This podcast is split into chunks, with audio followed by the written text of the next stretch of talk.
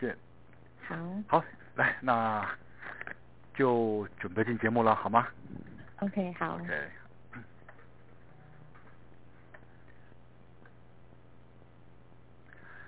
各位听众朋友，大家好，欢迎收听 Mr. Bear 焦点人物、焦点话题网络广播节目，我是节目主持人郭志珍。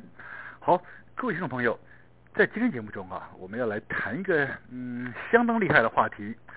什么话题呢？各位听众朋友，您的颜值如何呢？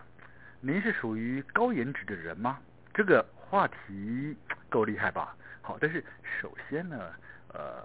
您得弄清楚啊，这里所讨论的颜值，并不是颜色的颜，讨论的并不是您的外观，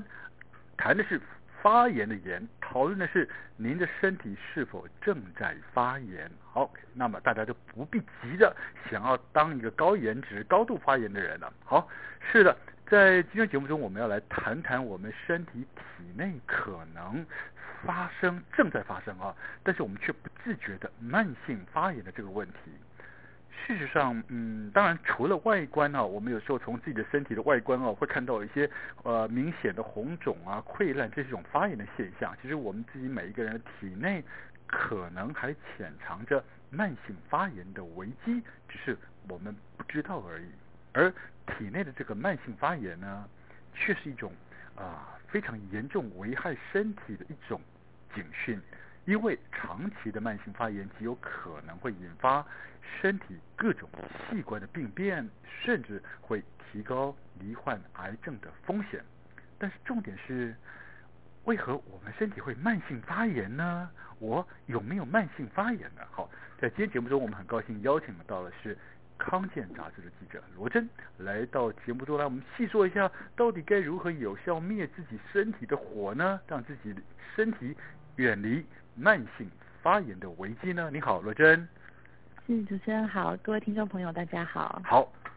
呃，发炎啊，我们绝对不不要做一个高颜值的人啊，高度发炎的人嗯啊。但是我们从嗯基本的医学常识来看啊，我们大概嗯呃或许有一些理解。我们知道发炎是一种自一种身体产生保护的机制吧，对不对？啊，嗯那是因为我们身体体内啊、的免疫细胞用来对抗外部的细菌或病毒一种保护作用。啊，我们刚提嗯到有一些身体的外部因为外伤产生的红肿溃烂啊，那是因为细菌感染、嗯或者是其他的状况，我们产生这种对抗。有的时候，呃，感冒、咳嗽、喉咙痛，我们也知道，好，身体某些部位正在发炎，但嗯这些属于急性的，我们很容易看见，也比较容易处理。好，但是呃，对于所谓的体内的慢性发炎又是怎么一回事呢？为什么我们体内会产生慢性发炎？我相信很多听众朋友跟我一样，有很多疑问的呢，罗真。是，呃，主持人刚好提到哦，就是嗯发炎的确它是我们人体正常的一个防卫机制。嗯那当我们呃碰到像是细菌、病毒或者是一些外来的，我们称作敌人好了，嗯它入侵人体的时候，人体它就会启动一系列的免疫反应来尝试扑杀。是那如果是急性的状况，因为血流会快速的汇集到感染部，所以就会造成主持人刚刚说的红肿啊，或者是有呃发热、疼痛的现嗯象。嗯嗯嗯，但是慢性发炎的情况，呃，我们顾名思义，它可能是一种情况不那么危急是，它比较缓缓跟静悄悄的，嗯可以形容它有点像是体内发生的一种比较微小的抵抗战。嗯那嗯我们生活中其实有很多的危险因子，嗯比哼方说，最近大家可能常常谈到这个空气呃品质不是那么的好是，我们常提提到这个 PM 二点五，嗯那它就是一种呃体积很小很小，粒径大概只有二点五微米的粒子。嗯哼那对身体来说，这个小小的微粒，它就是一种异物，异类的异嗯哼，外面来的异物。嗯哼那如果这个微粒它又更进一步沾有这个重金属、带药型或者是呃多环芳香烃等等的化合物，嗯哼那它对身体来说更是一种毒物。啊那我们刚刚说的这一系列的免疫反应，它就会被启动。嗯嗯那嗯嗯如果说短期我们吸进的量不够大的时候，多数人可能没有感觉。嗯哼可是我们长期这样累积下来，有可能当我们有一天有感觉的时候，更大更难复原的伤害就造成了。哦，所以您刚说身体里面的慢性发炎很可能是外部的很多各种物质进入体内，但是它是微量的、慢慢累积的，身体也是慢慢的去对产生抵抗。这样的现象，对是不是呢？ 对，有部分的情况是这样，像是不健康的食物，它可能也是这样 这子个类似的一个急转。 永远谈到健康，永远都谈到祸从口入，对不对啊嗯？吃吃错东西了，或吃到不应该吃的东西了，是不是呢？嗯，其实我们可以看到，就是我们生活周边有很多，嗯、也许不那么健康的食物充斥嗯在我们的生活当中，嗯，太多了像是有吧？很多 的手摇饮店啊，啊这个密度都是很高。是是，所以谈到左右饮店，嗯最主要是糖分的关系，是吗？是，呃，因为康健其实也注意到说，嗯呃哼，近年我们呃喝手摇饮的这个这个量好像越来越多，开的嗯店嗯好像也越来越多。嗯那嗯实际上，中研院他们有做过研究，就是说，我们假设以世界卫生组织的建议标准来看，嗯哼，他们的建议标准是说，我们每天摄取的糖，它所嗯哼占的热量嗯不要超过我们总热量的百分之十，嗯哼，那更理想的状况不要超过百分之五。嗯哼那假设我们先用比较严格的标准百分之五来看，其是实我们所有的年龄层都超标了。哇，所以对百分之五然后儿的童话，心基本上我们一嗯天应该摄取的糖的的分量应该是多少？比如说用用用克来算的话，应该是多少克？如果是一个呃每天大概需要摄取两千大卡的男生来说，嗯哼，哦大概是二十五克左右。哇，那如果说比较宽松的这个建议值，那也不要超过五十克。嗯可是哼，大家注意哦，就是我们如果去便利商店看，就是架上的呃那种盒装的饮料或者是嗯哼瓶装的饮料，嗯哼很多都一瓶就二三十克或是更高了一。它瓶外就面一那瓶就种嗯过了吧，一瓶一天就没过了，对不错对？嗯，就过了那个理想值，嗯那哼外面那种有加珍珠的啊，或是布丁的，也嗯许它的量又更高了。 ，OK，好，如果一天的一杯饮料含糖饮料，事实上已经达到你一天需要摄取量的高高标了，更何况你可能嗯其他的饮食还有其他的糖分，对不对？是，那呃，我们采访过程中，就是受访者也在提到说，进到我们体内的糖，它会使我们的血糖快速上升。嗯那这个时候调节血糖的胰岛素，它也会呃随之升高，也随着我们的饮食可能大起大落。是，那长期这样下来的话，就会产生一种胰岛素抗性的现象嗯，哼造成我们血糖控制越来越不容易。嗯哼，那同时有一种叫做糖化的物糖化物质，嗯哼它会持续的过量累积，那就嗯哦会导致发炎。那接下来我们常听到的糖尿病啊，或者是呃，就是各种三高慢性病，就会慢慢的找上门。 OK，所以是因为这样子而产生体内的发炎的状况了。好，嗯那我们想请教是说，那体内的慢性发炎可能会来自于啊、不管是外界的物质的进入，或者我们自己吃吃到一些比较不健康、长期累积产生身体慢性发炎的这样的现象。好，当时但是嗯当身体呃开始有慢性发炎的这样的现象的时候，又会对身体产生哪些比较呃严重性的危害呢？它会跟哪些方面会有直接的联动相关呢？刘姐，嗯，是我们如果说呃，刚刚提到的是这个呃有不健康的食物，嗯或者是、呃呃呃外来的一些一些冲击，嗯那关于不健康的食物，像是呃国际营养精神医学研究学会，他们过去常常累积相关的一些呃呃报告，嗯哼他们最近的一篇文章就有提到说，这个不健康的饮食，它可能会带给体内就是出现发炎反应，嗯会哼带给身体有这个氧化压力。嗯此哼外，它也会负面的影响我们的立腺体功能啊，还有我们肠道的这个菌虫，嗯哼还有甚至进一步影响我们神经细胞的可塑性。因是此，它对人体的伤害是全身性的，全面性那的在脑部，嗯没错。那在脑部的话，它可能还会增加这个忧郁症的发生风险。哇，连忧郁症都会出现，那是不是也对会呃也会联动的影响到呃这些年大家非常高度讨论的什么失智啊，或者是其他这种阿兹海默的这样子的现象，会不会有联动性的影响呢？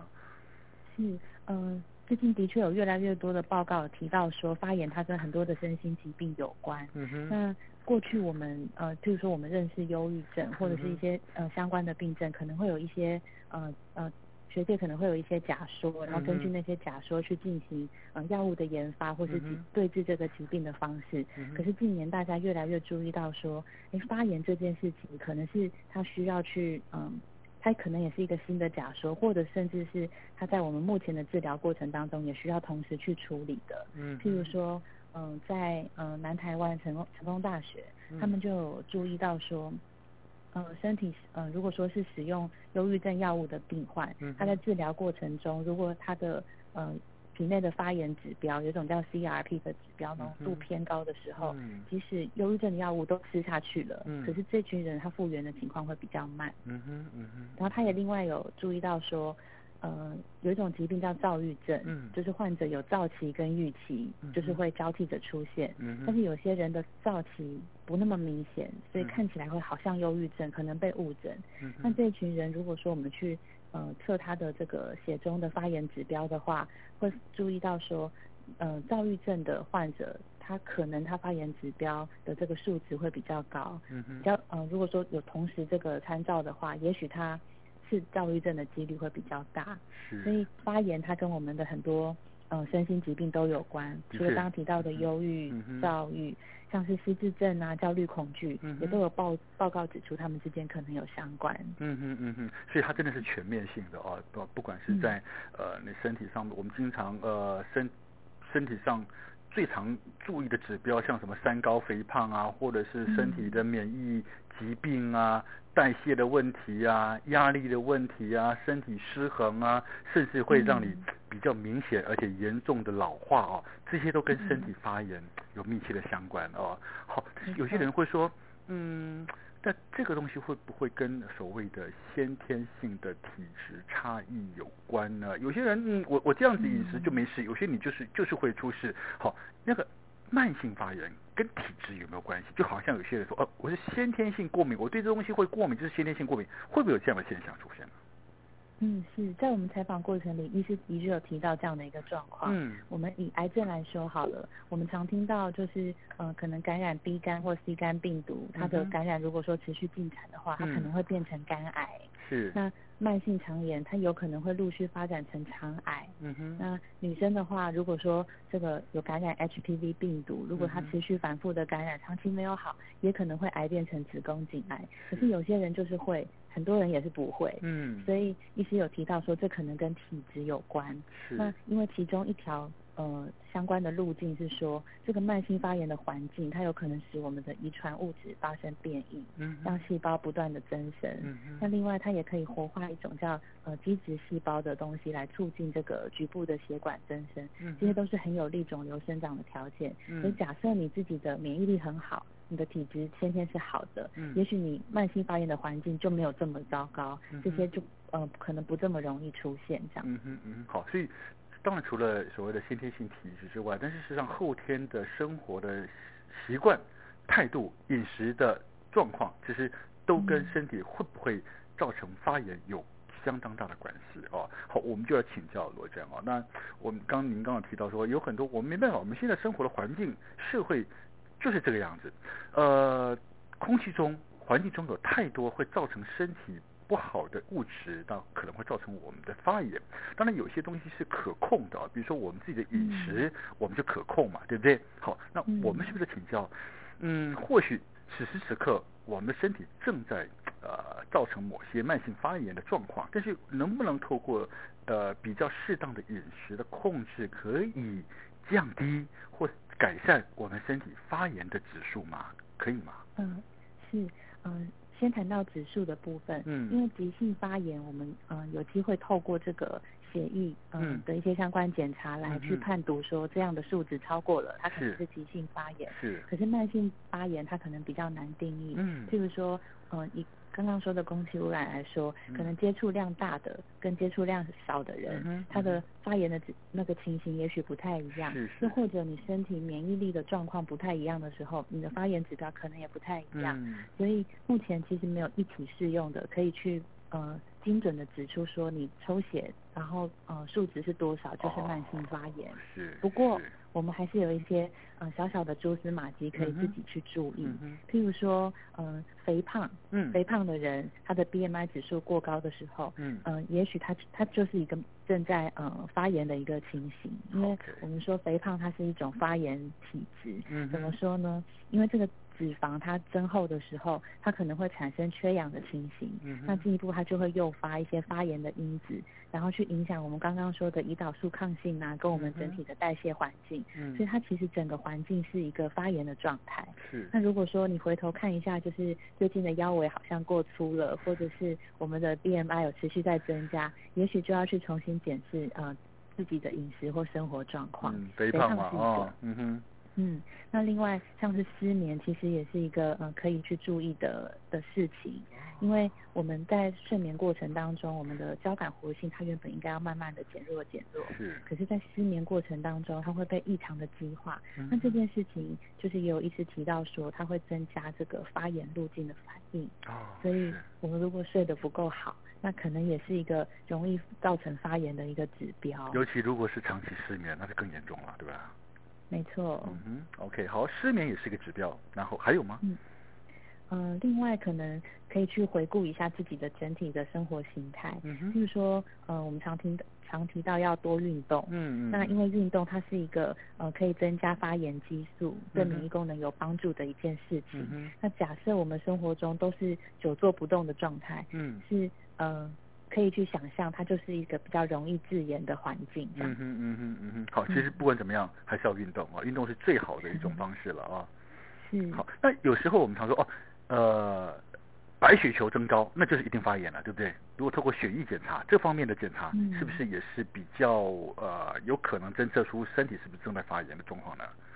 是有一些检查指标，譬如说呃白血球相关的检查，或者嗯哼是有一个常见的叫做 CRP C 反应蛋白的检查，是这，些都有可能去看出这个急性发炎。嗯那哼假设你身体呃有一些你确定正在发炎，可是它不不是很影响生活，譬如说像牙周病，嗯其哼，实也是这次我们采访过程当中，医师有特别提到说，这个一定要好好的去处理，嗯哼，因为这个细菌如果说随着呃口腔里的细菌如果随着呃血液就是全身循环，它嗯其实对人的影响也不好。嗯哼所以我们可以去回顾，除了刚刚我们说的那些指标之外，假设有一些更确定的，像是嗯牙周病啊，嗯或者嗯是嗯有时嗯候容易有肠胃炎这种情况，嗯哼。都要好好的去控制，那对长期的身体状况是有帮助好，这的。些是我们日常生活中我们自己可以观察，然后提醒自己身体是不是正处于发炎状态的一种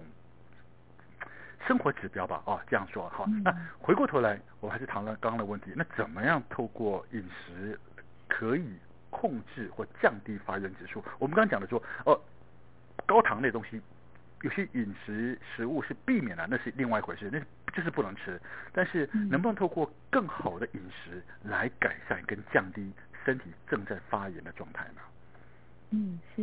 嗯、第一个是刚刚提到的糖可能不要那么的嗯多，嗯我们就是如果说以呃一天摄取两千大卡的人，那最好不要超过添加的糖不要超过五十公克，嗯哼理想不要超过二十五公克。嗯那哼你如果说一天很多的女性需要摄取的热量没有到两千这么多，嗯那你需要摄取的糖可能又要再降低了，嗯哼这是嗯哼糖的部分。是那另外，呃，其实呃我们的受访者很强调的是要五颜六色的蔬菜水果。 OK，是因为这些蔬菜水果它富含这个植化素，嗯哼，就是里面的相关的一些呃一些成分，嗯就哼是有助于抗氧化跟抗发炎的成分。嗯嗯嗯那嗯另外，呃，蔬菜水果也有很多的纤维，它可以维持我们肠道的健康。嗯哼，那肠道一旦健康，我们就有一个呃很天然的屏障，可以去避免毒素侵袭。嗯哼，所以这个是我们的受访者很强调的。嗯我哼们受访者当中有一位是长期参与制定国健署、国民健康署的嗯各种呃指南啊，或者是进行营养调查的专家。嗯哼嗯那哼，他每他说他每天晚上就是呃桌上都会有五颜六色的蔬菜，可能哇至少有两三样，嗯哼，这个都比我们一般 吃的蔬菜量还多。还这还样对对对对，是，那蔬菜的部分。嗯那哼另外呢，呃，他也强调说我们需要摄取好油。哦，好我油们，在嗯嗯，我们在呃国健署的调查，还有就是呃农委会的一些相关数据看到说，其实国人摄取的油其实有一点点超多，嗯但是呃这个营养专家潘呃中央研究院的生生医所研究员潘文涵，他更强调是嗯哼好油可能不够，哦那是，嗯哼，是好油跟坏油有什么差别呢？嗯一般来说，这个呃饱和的脂肪酸，它可能会被认为是呃相对比较不好的油。嗯第一个是它的维生素含量比较低，嗯哼，然后第二个它有可能会增加人体的胆固醇含量，嗯然后来去嗯嗯拉高这个呃可能心血管疾病的发生风险。嗯哼，因此，一般比较建议去多摄取多元不饱和的脂肪酸。嗯哼。那嗯比如所以说在嗯什么样的方、什么样的食物或什么样的油品，事实上是比较符合这样子的标准的呢？是我们的受访者里面有一位医师，他是很爱吃蚝油 的，他是呃马街医院的精神部主任方俊凯。嗯哼，他在减肥过程里面，他也很强调要吃各式各样的好油嗯哼像是嗯、呃我们去他的办公室很有趣，他有一个医生的办公室、哦嗯，他有一整柜的各式各样的 油，包括这个橄榄油、亚麻仁油、苦茶嗯哼油、嗯哼南瓜籽油、嗯哼洛梨油，你想得到的市面上推荐的好油，几乎都在他的柜子天哪，上。比主厨还多啊了。 对比主厨还多， 嗯、所以好油其实很重要，它可以嗯哼帮助我们抗发炎。 嗯哼嗯哼，我们常嗯说，呃，多摄取 omega 三，是不是也是一个也也是一个方向呢？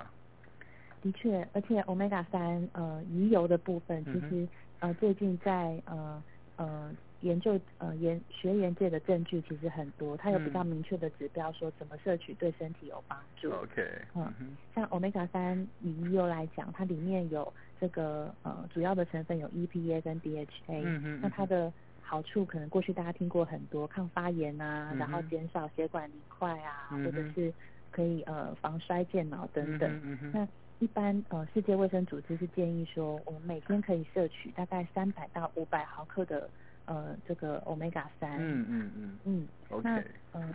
但是我们可能很难去精准的计算，就是嗯哼到底要怎么吃。嗯哼，嗯，所以所以一般可能建议说，也许一周可能像这个刚刚那个潘文涵教授，他就是一周可能吃个两三次、嗯 o m e 哼， g a 三含量比较高的鱼，是例如是青鱼、嗯秋哼刀鱼、嗯哼。呃鲑鱼或者嗯哼是香鱼等等。是是是，这些东对西就是那生活中我们可以取得的哦，我们就尽量去去去使用对，它它是天了。然的食物。嗯哼，那如果说是素食者的话，他可能可以吃像是亚麻仁籽哦啊、奇亚籽、是核桃、嗯紫哼，菜等等。嗯那哼，这一些它们主要含的，嗯、它不是鱼油的的那种那种油，它嗯是一种叫做嗯次亚麻油酸，它可以进一步再转换鱼油油的成分嗯 EPA 跟嗯 DHA，、嗯那哼，它对人体的帮助也是很大的。是。啊嗯，对了，我再请教罗娟哦，您刚提到含糖饮料啊，是现在是国人啊非常非常多人在使用的一种饮料哦。呃，还嗯有另外一种，其实这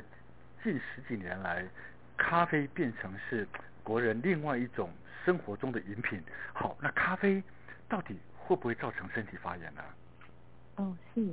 嗯，过去其实大家都听闻咖啡很好，它嗯是天然的抗氧化剂，它是有一些植化素的成分，嗯的确这个没有错。但是呃呃，近来我们也在这个有一些书籍上、有一些报告上看到，像是这个有一本书叫做《发炎光谱》，嗯它的作者是也是一个医学专家，他有提到说，的确就是嗯，多数的健康成人，呃，我们喝咖啡是呃可能是很好的事情，可嗯是哼如果说嗯、呃因为每个人代谢程度不一样，嗯咖啡因嗯停留在体内的时间可能也有差异，嗯所哼以说呃代谢比较慢的人有可能。呃，因为所以他如果有慢性发炎的症状的话，他可能会呃比较持续的比较长的时间。嗯哼那另外，如果说咖啡豆的品质不够好的话，像是栽种方法不好，或是它嗯使用很多农药，嗯或哼者是它运输保存的过程不太好的话，也嗯会哼影响咖啡豆的优劣，嗯有哼可能它就会滋生毒素，产生霉菌啊，嗯也哼会对身体造成发炎跟感染。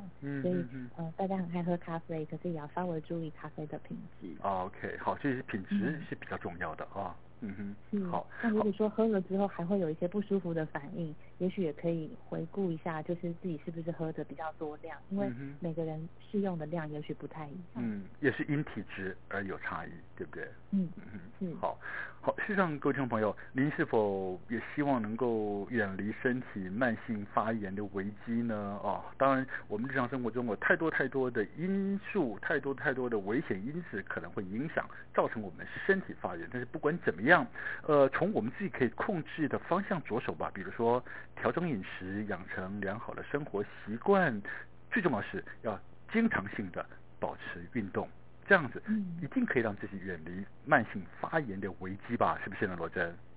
是， ？OK，好，各位听众，当然因为节目时间的关系，我们再一次谢谢《康健》杂志的记者罗真小姐接受我们的访问。各位听众朋友，咱们下回 Mr. Big 广播节目中再见喽，拜拜！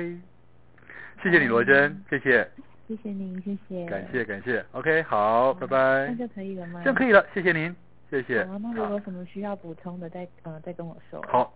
一定一定，谢谢你，谢谢，好，谢谢拜拜。拜